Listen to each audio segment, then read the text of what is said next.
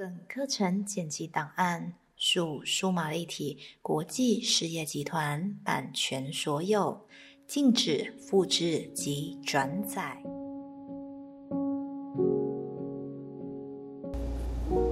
二零二零年六月二十号，意识的探险一上过头的课，赛斯与意识的改变。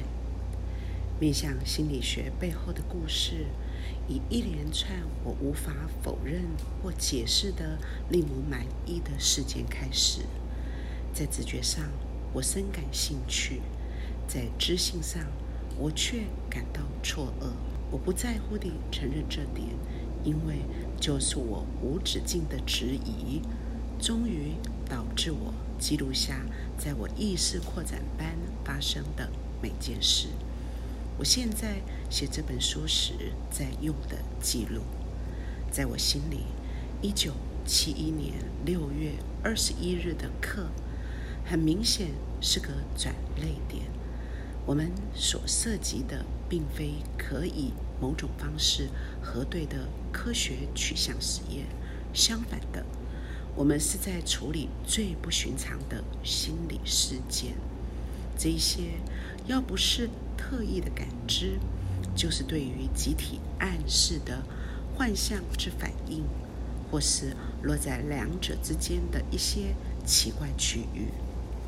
我是个注重隐私的人，在第一年的课程里，我甚至不肯进入赛斯的通灵状态。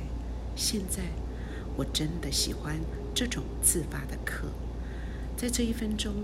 我是我，坐在哪儿？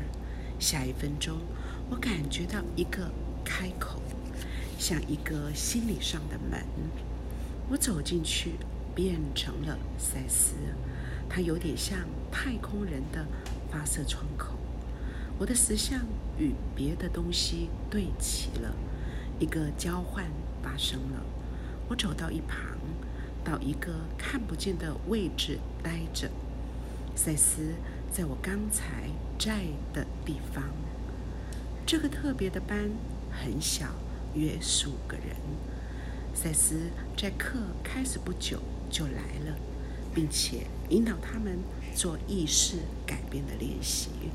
我替他说话时，声音往往变得相当低沉，有时候音量相当大，所以习惯轻声细语的。指导灵的人们很可能会大吃一惊。展开阿尔法二的心理旅程，在先前的课程，赛斯对于形形色色的意识层面给了他制定的名字，只为了帮助我们精确指出所涉及的不同主观状态。每个都仿佛有其自己的特征及伴随的感知改变。那天晚上的心理旅程是阿尔法二，那是临接正常意识的第二阶段。当赛斯说出简单的指示时，学生的录音机嘶嘶响，车声自楼下的十字路口涌上，客厅的灯亮着。人们放下了他们的酒杯及香烟，闭上了双眼。他们倾听着赛事的声音，越来越不聚焦在烟雾弥漫的房间及外在环境上。相反的，他们窥进内在的风景，并且转进只在心智世界里交汇的意识转角。赛斯。传过来，像一个非常精力充沛的人格，所以在他指示时，他的眼睛是张开的，而他的声音是强而有力的，并且是加强语气的。首先，他告诉学生们，将阿尔法二想作一扇门。我要你们明白，在此时，你们的感知是狭隘。只因为你们选择去局限他们，他说：“你们是在其他的实相当中，但你们习惯于将它们挡在外面。你们现在正开始释放你们的感知，打开以前关起来的门。所以，想象阿尔法二为连接你们正常意识的一扇门，看见它打开。赛斯继续说：“每个人会以自己的方式诠释这经验。在门外是其他你们一直认识的石像和人们。我要你们自由地打开内在的眼睛，喜悦地走入这些其他的石像内。他们与这房间是同样确切的存在。”打开你们的内在感官，并且指导他们沿着这些方向走。肉体不会阻碍你，事实上，它会帮助你，因为甚至在肉身内都隐藏有会帮助内在感官运作的机制。我要你们认识到，你们正在瞥见某个实相，那是即刻发生的，并且。与你自己的心跳一样，是你的一部分。你可以学会在那个环境里运作自如。然后，赛斯教学生在那个意识的门槛稍停一会儿，并且想象另一扇门，或如果你喜欢，想象一条小径、大道、风景或巷子，但仍旧是。从你现在的层面的旁边，从你现在的层面旁打开另一个实相。从这个新观点，你能够感受你自己带入存在的其他可能性。我要你去感受他们的力量与活力，并且明白，他们也加强了你们自己的生命。赛斯继续解释了一会儿这个意识层面，并且叫学生停在那儿。然后他说：“现在我要你们那些跟得上的再往前走，因为我们要旅行到这些可能性的场，在其中所有的时间诞生之外，进入另一个可能性。”在其中，时间还没有制造出来，任何一种时辰或年月都不存在。以你们的说法，在此所有的可能性都未诞生。同时，以更广义的说法，他们已经完成，却又进入新的存在。你们在此也有一个实相，而这个次元滋养了你们自己的世界。向下够到你们的系统，这些实相仍然只在你们目前存在的那个实相的边缘上，在那之外还有其他的，对你们而言是如此陌生，以至于我无法解释它们。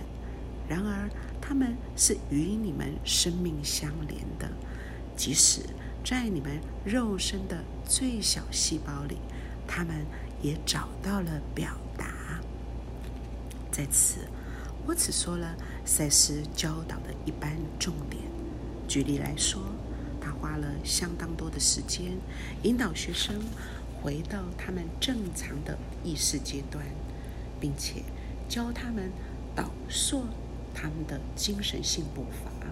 不过，整个插曲只花了不到半小时，如同往常一样。我轻易地脱离了出神状态。学生们告诉我发生的事，我鲜少精确记得赛斯所说的。虽然我认为赛斯说话时，我觉察每一个字，那字却存在于一个特殊带电的当下，所以那一瞬消失，那个字或任何连续感。也跟着消失了。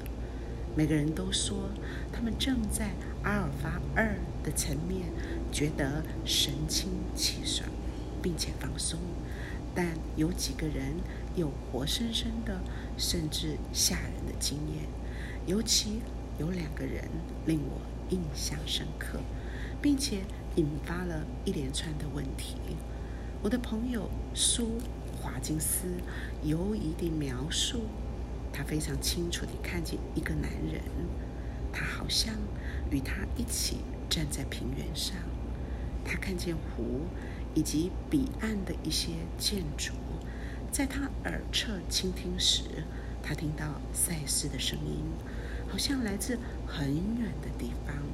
那个男人告诉他，他的名字叫杰森，在他前世认识书。书一直意识到赛斯给他指导。当赛斯说想象阿尔法二为一扇门时，书看见一扇门开了，还有一个三度空间的光之金字塔。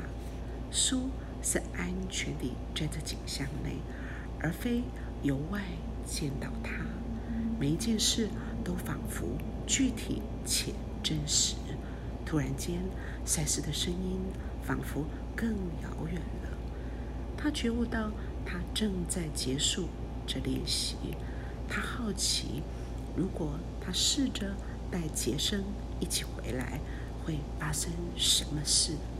他们俩走到门口，当他跨过门时，杰森不见了。书讲完这个插曲时，有点带着抗拒地说道：“他还穿着一袭长袍呢。”我们相视而笑。一方面，书很像我。我们给自己很多直觉或心灵的自由，最后却试图以知性的方式理解所发生的事。不过，我俩都心中不安。穿长袍的指导灵，太什么了吧？而杰森这个名字也浪漫的令人觉得可疑。然而，他是书的经验。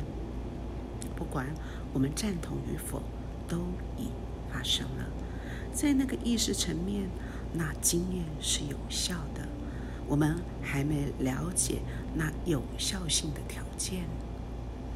乔尔的声明，另一个戏剧性事件发生在我且称为乔尔的年轻人身上。在阿尔法二的状态里，他发现自己与一群基督徒一起。向南穿越欧洲，往十字军东征的路上走去。他们碰上一群流浪的伊斯兰教徒。乔尔发现自己在一场激烈的战役当中。当他告诉我们这个事实，脸色相当惨白，非常清楚，太清楚了。他说：“一开始。”田野是清新翠绿的。事情结束之后，血流遍野，满地疮痍。我看见马被砍杀。他有点吓坏地补充说：“基督教徒野蛮地打仗。”在那经验结束时，他看见一位僧侣由邻近的修道院走出来，站在那里哀悼。我们全都知道，乔尔最近离开了神职，这是他自己感受的一个象征性声明。在另一个意识层次，戏剧化了吗？这是进入他自己转世的过去的合法一瞥吗？或是对历史的短暂回顾？对于逝去时光的心理快照吗？我们讨论种种不同的可能性，然后休息半小时。重新上课时，我本想继续着讨论，但当我觉得赛斯想说话时，改变了计划。这次发生了一个未来的赛斯，或赛斯在另一个发展阶段。